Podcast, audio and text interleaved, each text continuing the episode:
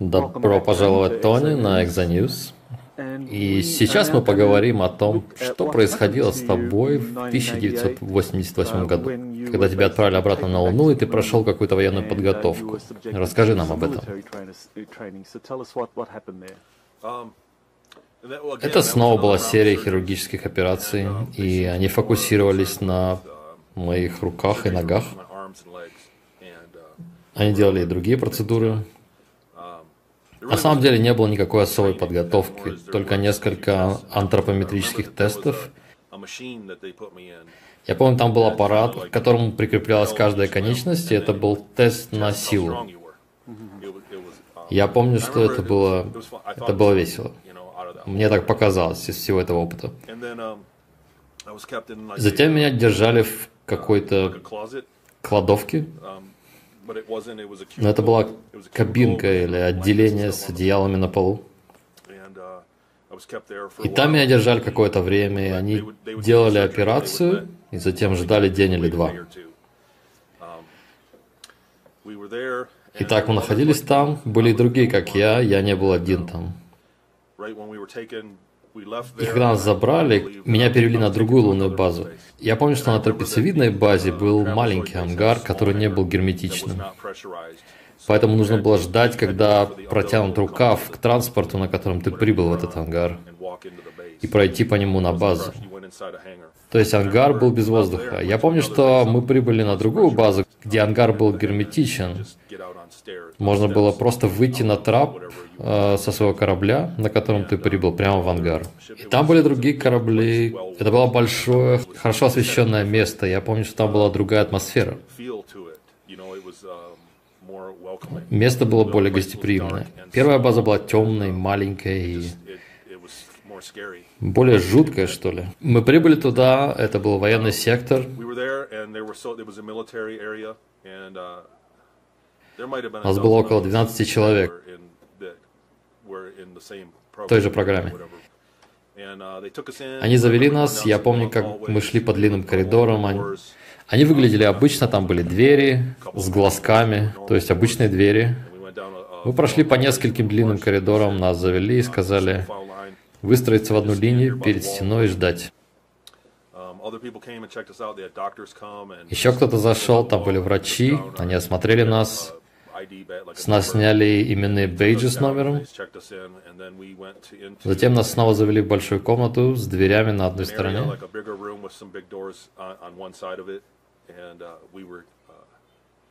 Нам выдали другую одежду. Мы переоделись в комбинезоны. Все разных цветов. У кого-то был серый, у кого-то другие цвета. И нам дали такие канистры размером немного меньше, чем банка с газировкой. И сверху у них была кнопка. И там был военный, который выстрелил нас и сказал. Он сказал, не нажимайте кнопку сейчас. Как только вы выйдете за двери, эти штуки активируются. Если вы нажмете на нее сейчас, ничего не случится. Как только вы выйдете за дверь, они активируются и взорвутся. Это граната. Если что-то будет атаковать вас, на вашем месте я бы взорвал ее. Если что-то попытается вас убить, то лучше взорваться вместе с ним. И мы такие... Это были единственные инструкции, которые нам дали. Двери открылись, мы зашли. Это была как яма или зал, покрытый слоем песка где сантиметров 5 толщиной был песок. Не как на пляже, а более грубый песок. Бетонные стены, я помню, я посмотрел вверх, и там были ограждения, которые свисали сверху. Они выглядели, как будто они могли быть опущены вниз, чтобы защитить людей, которые наблюдали с этого балкона. Снизу никого не было видно, но мы не выходили на середину зала. Я стоял под этими балконами. Мы все были напуганы до смерти. Дверь за нами закрылась, мы постояли минуту, а затем дверь на другом конце открылась, и гигантское насекомое, у него было две или три пары челюстей спереди, выглядел как муравей, с полосками, как у тигра. Он зашел очень медленно, как будто нехотя, и начал двигаться немного. И было видно, что он тоже напуган. Мы тут же собрались в кучу. И каждый пытался вытолкнуть кого-то впереди себя. Я помню, как только оно начало двигаться в нашу сторону, медленно и осторожно, вдоль стены, мы начали двигаться вдоль стены от него как можно дальше. И когда оно стало напротив нас, я слышу, как люди кричали, а были парни в толпе наверху и говорили, вы все умрете, педики, делайте что-то, не ссыте. Извините, что я так выражаюсь. Но они кричали и смеялись. Я помню, что меня вытолкнули. Я был ближе всего к нему. Я думал, побежать, не побежать на него или взорваться. В голове я думал, что я не проскочу мимо челюстей, что оно отхватит мне руку до того, как я его взорву. Челюсти были очень длинные. Как только я об этом подумал, другой парень побежал на него на полной скорости. И он подорвался, его разорвал пополам, и насекомому полностью разнесло голову. Он побежал на него с гранатой на животе и детонировал ее. Все начали весело кричать. Тут же три человека в белых халатах забежали внутрь. И потом я знал, что этот парень выжил, хотя его порвало на куски. Они забежали и начали работать над ним, а нас вывели. Все веселились, было всеобщее ликование. Ты можешь рассказать об инсектоиде, его поведении по отношению к вам шестерым? Он выглядел напуганным, но по мере того, как он подползал к нам, было видно, что он двигался все более уверенно, как будто он решился сделать что-то. Сначала он даже не подходил к нам, он оставался на дистанции несколько минут, и потом начал медленно приближаться к нам. Кроме того, что он был напуган, я не говорил об этом. Нас подключали еще до того, как мы прибыли на новую базу, на, на трапециевидной базе, нас подключали к видео. Они давали нам какие-то препараты и давали нам смотреть видео. И это были тренировки реакции «Дерись или беги». Там были подсознательные послания, в ушах гудели бинауральные тоны, и были послания «Не беги, тебе лучше нападать». Это была реакция «Дерись или беги». И они говорили «Дерись». Это было программирование подсознания только на драку, а не на бегство. То есть нас тренировали бежать на все, что перед нами, и по сути самоуничтожаться. После боя нас опять отвели в медкомнату, провели обследование, нас отвели в комнату с кроватями и дали поспать. На следующий день нас посадили на корабль большего размера, снова с широким салоном. Перед тем, как мы перейдем к тому, что произошло после, было ли что-то особенное в этой второй лунной базе? Это уже не трапециевидная база, но вторая база, в которой был амфитеатр. Ты помнишь что-нибудь про эту базу, что поможет нам установить, что это была за база? Кроме огромного... Нас провели почти напрямик. Там были линии на стенах, указатели, но кто-то вел нас и был с нами все время. Нас провели при, по прямому пути. Мы прошли вниз, я помню, что мы ехали на лифте. Там были линии на полу и надписи на стенах. Ты можешь описать линии? Это просто были стандартные линии разных цветов. Как я сказал, двери...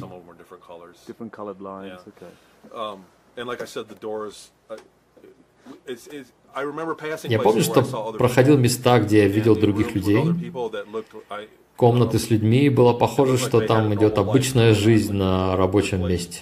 Uh, Я даже хотел пойти туда, но нам сказали, нет, нет, нет, нам сюда, и нас провели в более скучную зону. Ты бы мог описать место, где ты видел других людей, которые работали в этой офисной атмосфере? Да, это выглядело как офисное здание, но не очень изысканное. Люди были в форме? Да, в форме. И многие были в комбинзонах, как я помню. Такого плана. Но все эти детали я просто не задумывался о них. Если ты знаешь об управлении лунными операциями, как ты думаешь, эта база с амфитеатром могла быть этим управлением? Я думаю, да. Насколько я помню, когда мы летели от одной базы к другой, было всего пара баз. Казалось, что не было много мест, куда можно было полететь. То есть была главная база, но нас сначала повезли в другую базу. То есть трапециевидная база была меньше. Uh, Трапециевидную базу люди описывают как принадлежащую темному флоту, то есть немецкому космическому флоту. Да, пилот во время первого полета говорил об этом. Он рассказал о том, как она была построена. Я не помню много из этого, но он сказал, что строительные планы Пентагона уже были готовы. Им не нужно было нанимать архитектора, было легко взять эти планы и адаптировать этот план Пентагона к вакуумной среде. Это было дешевле. Они взяли те же планы за основу и построили базу. И по какой-то причине они выбрали эту форму, я не знаю почему. Но пилот по радио рассказал эту историю немного. И он сказал, что они сэкономили много денег таким образом. Хорошо, отлично. Что-нибудь еще есть об этом периоде на Луне, что выделяется перед тем, как мы продолжим? И поговорим о твоем пребывании на Марсе. После этого мы пошли спать, и на следующий день, или и на следующее утро, или что это было, мы встали, и нас погрузили на корабль, и мы отправились на Марс. Хорошо, давай остановимся и затем вернемся и поговорим о Марсе. Спасибо.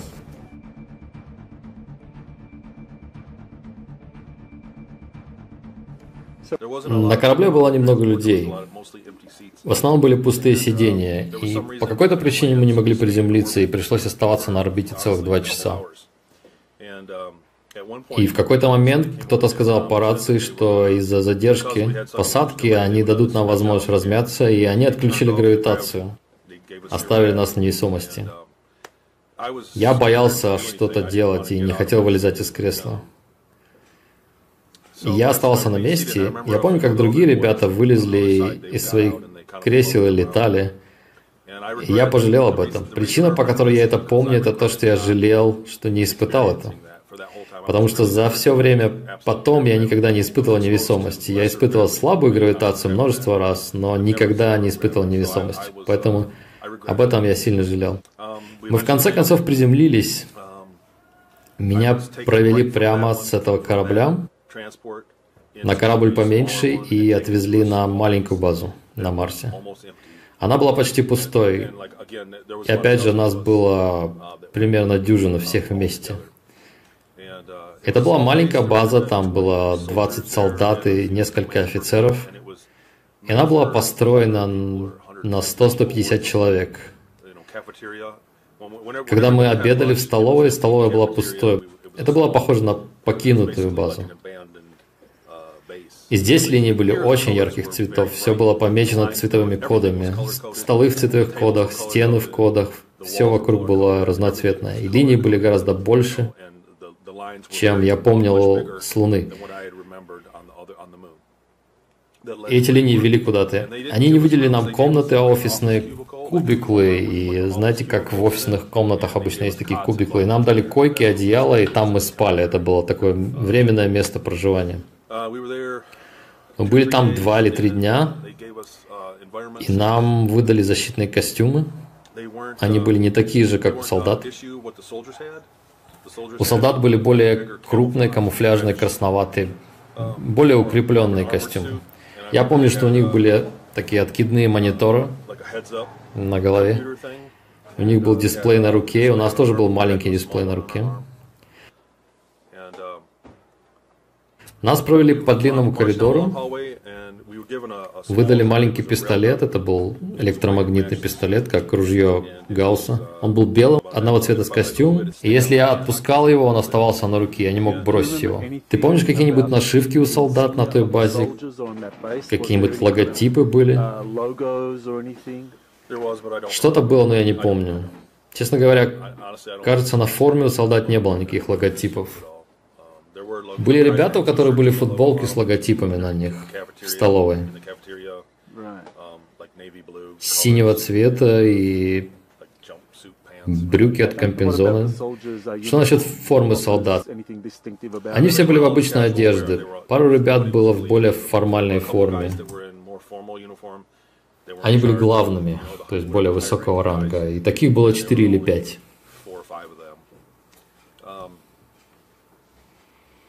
И нас одели в комбинезоны с молнией,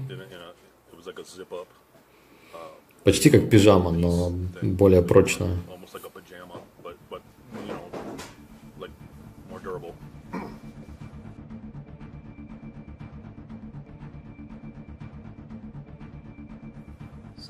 Итак, ты на Марсе в составе отряда солдат, и вас готовят к вылазкам на поверхности планеты. Верно. Они провели нас по коридорам, мы оделись в эти тонкие ярко-белые костюмы. Я подумал тогда, это самые удобные ботинки, которые я когда-либо носил. До сегодняшнего дня это были, наверное, самые правильно подогнанные комфортные ботинки.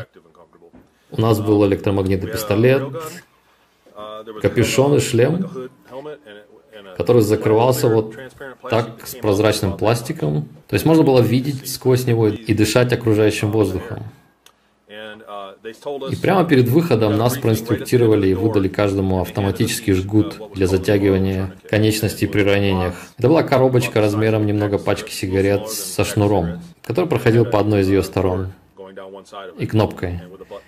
Нам сказали, когда будет нужно, ты вытаскиваешь его, кладешь на конечность или участок тела, нажимаешь на кнопку, и он выпускает жгут и спасает тебе жизнь. Это было на случай, если что-то произойдет. Они никак не подготовили нас к тому, что ожидало нас снаружи. Мы ни разу не тренировались на полигоне с этим пистолетом. Нам сказали держать их на предохранителе. Если что-то плохое произойдет, тогда стреляй. Нам просто показали, как пистолет работает, и все. Я ни разу из него не выстрелил. Двое солдат вышли с нами, и они были одеты гораздо более крутые камуфляжные бронекостюмы. И нам сказали, что если наша программа будет успешной, то мы тоже получим такие костюмы. Я не знаю, были ли костюмы снабжены чем-то, делающим их ходьбу более легкой. Мы вышли и тут же почувствовали, как уменьшилась сила гравитации. То есть внутри базы было какое-то покрытие на полу, которое поддерживало полную земную гравитацию. То есть гравитация была меньше, чем на базе. Было трудно бегать, но мы минут пять побегали и попрыгали в такой среде. Я помню, там был маленький кратер метров шесть в диаметре. Я научился бегать э, вокруг по его стенам, как если бы притяжение было полным. И тогда они сказали, ладно, хватит, пойдем, и мы прошли в шеренге по поверхности около 8 километров примерно. Это была пустынная местность. Там был горный хребет с одной стороны. Мы прошли, вернулись обратно, и ничего не произошло. Это было раннее утро, и солнце стояло высоко. Нас спустили обратно, дверь закрылась, и все. Кажется, через пару дней мы повторили то же самое, и когда мы вернулись, там были люди, которые были довольны результатом, сказали, что миссия была успешной.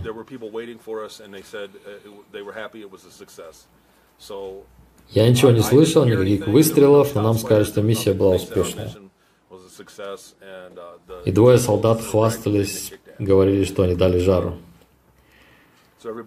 Все радовались, и вроде бы нам должны были дать костюмы получше, и все было классно. На третий раз, это было уже ближе к вечеру, солдаты сказали нам, если мы пробудем снаружи дольше, то сможем увидеть пурпурный закат. Там были пурпурные закаты. Мы вышли, нас было шестеро, отряд поддержки и двое солдат. Я, еще пятеро ребят в наших белых костюмах и двое солдат. И у нас на руке был цифровой экран с картой. Нам сказали идти по линии, указанной на карте. Перед тем, как ты продолжишь, расскажи больше о кислороде и атмосфере на Марсе. Могли ли вы... Была ли у вас маска на лице? Маска закрывалась не полностью, и кажется, когда ты выдыхался, там была подача кислорода но я не вдавался в технические детали. То есть вы практически дышали атмосферой Марса. Воздух был пригоден для дыхания, но при этом у вас была подача кислорода в случае необходимости. Кажется, да.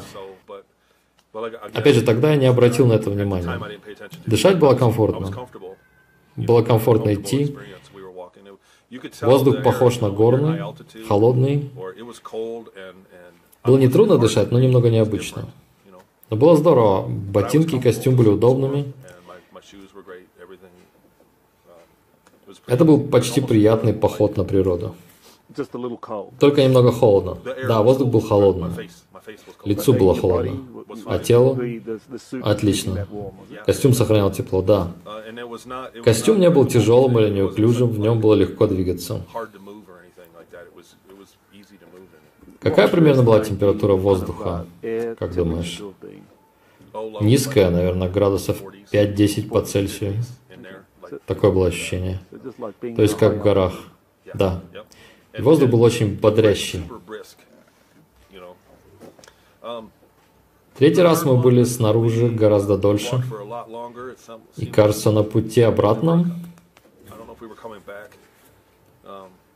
Но мы дошли до места, где мы отклонились от горы. Хребет был здесь, а на карте мы должны были идти в сторону от него. Двое ребят в моей группе сказали, нужно держаться ближе к солдатам. Солдаты шли по хребту и смотрели на нас сверху. Нужно держаться ближе к солдатам, они говорят. Я сказал, нет, у нас же есть карта, нужно следовать инструкциям. У нас будут неприятности. Идти нужно по линии. Солдаты сравняются с нами, они явно это спланировали. Мы остановились и начали спорить, и трое ребят решили оторваться и идти вдоль хребта, а не по линии на карте. А я и двое других пошли дальше. Мы прошли еще минут 15-20, и небо начало затягивать облаками. Стало темнеть. Ветер усиливался. Мы почувствовали, что мы немного отрезаны, кто-то сказал, может, это была не очень хорошая идея, нам стоит вернуться к остальным. И мы услышали позади звук, похожий на стук копыт почти. Можно было слышать такое постукивание. Мы обернулись и увидели, как что-то поднимает пыль за нами. Там были дюны. Каменистая местность с песком. Мы переходили через дюны высотой в полтора-два метра, и когда мы услышали звук. И мы поняли, что это жуки. Мы знали, что там были жуки. И мы начали бежать. Я побежал вперед. Я хотел, чтобы кто-то другой был между мной и жуками. Поэтому я вырвался вперед всех. То есть um, вы и другие знали, что эти жуки были схожи с тем насекомым, которого вы видели на базе на Луне. Да, у нас была инструкция стрелять, если мы увидим жуков. Это была частью инструктажа. Мы побежали, и В стороне была местность, где солнце светило сквозь облака. И мы решили пойти в ту сторону, чтобы солдаты увидели нас.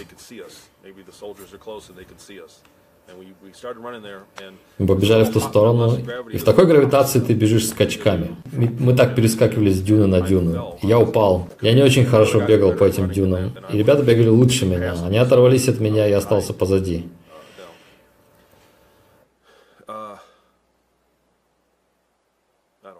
Не знаю, может быть, метров через 200 я увидел, как вереница жуков обогнала меня сбоку и зашла за дюну туда, где были мои ребята. Я не видел их. Я прыгнул высоко, я прыгал с дюны на дюну и подпрыгнул выше и выстрелил и промахнулся. И в этот момент что-то откусило мне руку. Правую руку ниже плеча. Странно об этом думать. Начисто откусила руку, в которой был пистолет. Схватила меня сзади и прижала к земле лицом вниз. Я не видел, что это было. Но оно стояло на моей спине и держало меня. Я слышал, как один из ребят кричал, и как другого уже кто-то жевал. Я слышал весь этот звук. Но это было с другой стороны бархана. Жук поднял меня, он держал меня за рюкзак.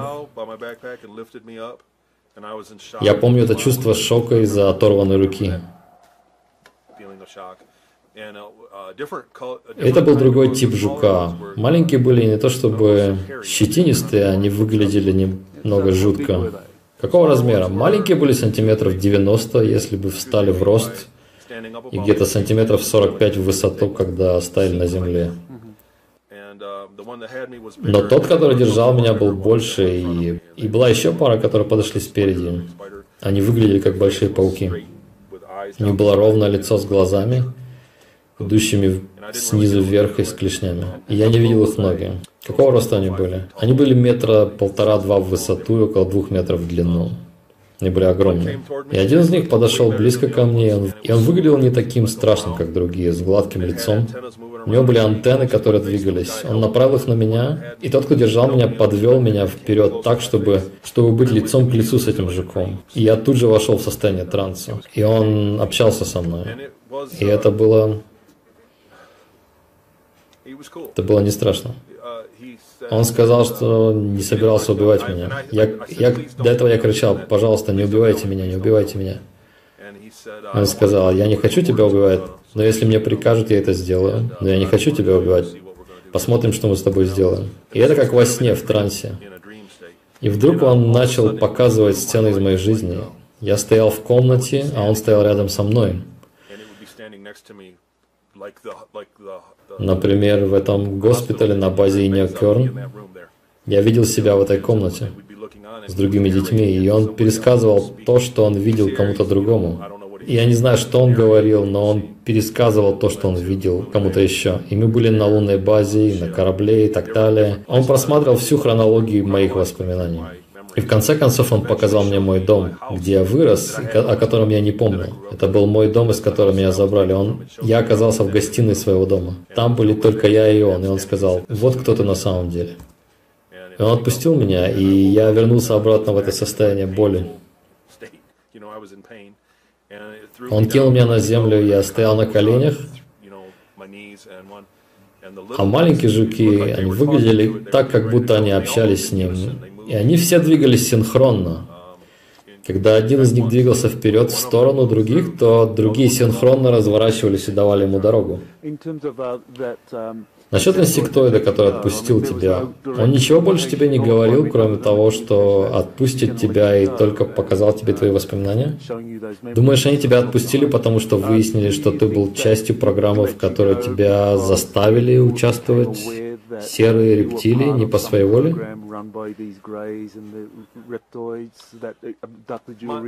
Я думаю, что они поняли, что я не был каким-то головорезом, не был угрозой для них. Я не был воякой, который намеревался убить их. И что я всего лишь был винтиком в этой большой машине.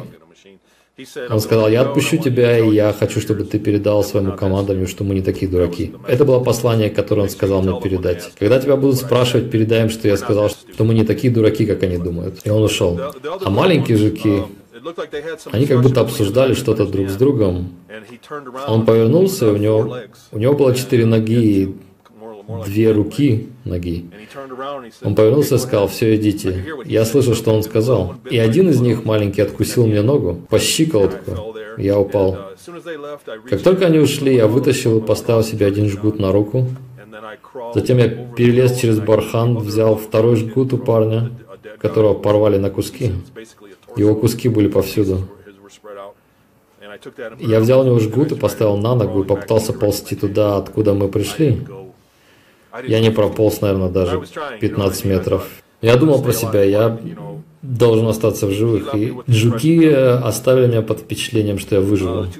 Двое солдат нашли меня, и один из них сильно на меня разозлился. Один был покрупнее, а другой поменьше, не такой крепкий. Один поднял меня и понес. Они вкололи мне что-то, дали воды.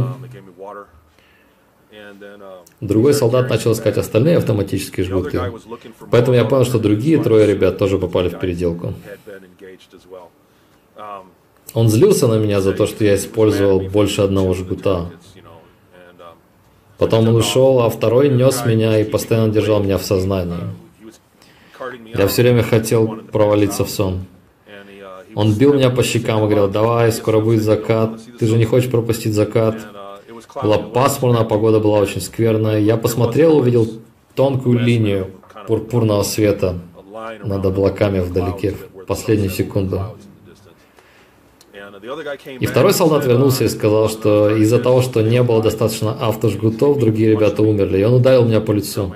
Сказал, ты идиот, зачем ты взял два жгута, что ты им рассказал? Дал мне пощечину. И он пошел вперед. Я помню, я все время хотел вырубиться, я еле-еле держался в сознании. Мы дошли до базы, и я уже мог видеть двери, и тогда он дал мне вырубиться прямо перед входом. Я очнулся на следующее утро с целой ногой и рукой. Все было целое. Я сидел, сделал вот так вот, и они немного чесались, но я очнулся.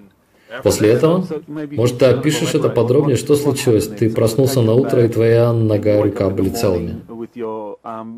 То есть они, вероятно, повезли тебя в госпиталь и использовали какую-то технологию? Это было на той же базе, у них было свое оборудование. Но ты можешь сказать, сколько это заняло? За ночь. Солнце садилось, когда мы зашли, и на следующее утро я проснулся, и все было в порядке. То есть в течение 10 часов, да, 12 часов где-то, твоя нога и рука были полностью восстановлены. Я не мог поверить. Я был в шоке. И затем те из нас, кто остался, просто жили на базе, ничего не делали недель шесть. Программа была закрыта. Она провалилась. Мы были там шесть недель. Вас опросили о том, что произошло? Да, они спрашивали меня, я рассказал им все. Первое, что мы сделали утром, они опросили меня и рассказал им все то же, что рассказал вам сейчас. Как ты думаешь, что имел в виду инсектоид, когда сказал, передай им, что мы не такие дураки? Я думаю, они хотели использовать тактику внезапной атаки, и мы были приманкой. Когда насекомые должны были приблизиться к нам, они должны были расстрелять их. Это просто моя догадка. Меня официально никогда не инструктировали о том, что мы делали. Мне просто говорили, ты иди туда. Это все, что я знал о той операции. Но, как я сказал, после этого все закончилось. Это была последняя миссия. После того, как меня опросили, они отменили проект. После этого... Итак, после этого, эта часть, где ты отправляешься на RS Prime на Марсе. Да, и они сказали, однажды утром мы завтракали в столовой, один из офицеров сказал, вы, ребята, едете на RS Prime, вас переводят через пару дней. И солдаты сказали, RS Prime, я даже там не бываю. Они злились и третировали нас, как обычно делают старшие. И что солдаты знали об Арес Прайм на тот момент? Что ты знал, что они... Я ничего не знал. Просто нас везли куда-то, куда они не допускались. И они злились поэтому. Они завидовали нам. Окей. Okay. И когда ты узнал, что тебя переводят именно на Арес Прайм? Через пару дней? Немного дольше. Наверное, немного дольше прошло пару недель. Мы ждали, было очень скучно. Мы просили их дать нам какую-то работу. И они заставляли нас таскать коробки туда-сюда. Они пранковали.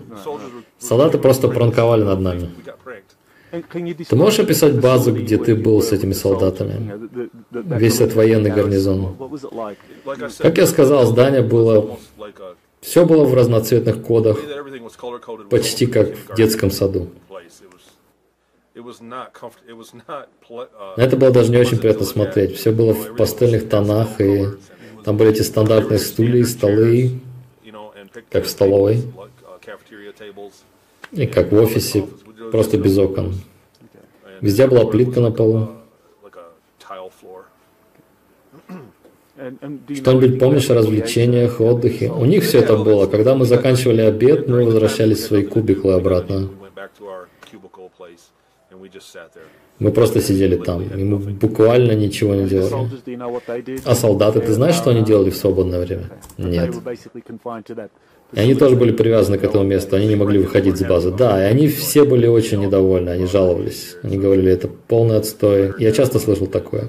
И они все были хорошими друзьями, было видно, что они достаточно долго провели времени друг с другом и были хорошо знакомы. Но, как я сказал, они прикалывались над нами. Они говорили о своем сроке службы и сколько они думали, им нужно будет оставаться там. Нет, мы сидели за своим столом, и они говорили нам, вам, ребята, нужно сидеть за желтым столом. И когда мы спросили, почему, они сказали, потому что у нас нет для вас розового стола. Вот так вот. Но мы должны были оставаться в желтом секторе. Мы сидели там, а они сидели отдельно. Иногда они подходили и как-нибудь подкалывали нас. Они придумали нам клички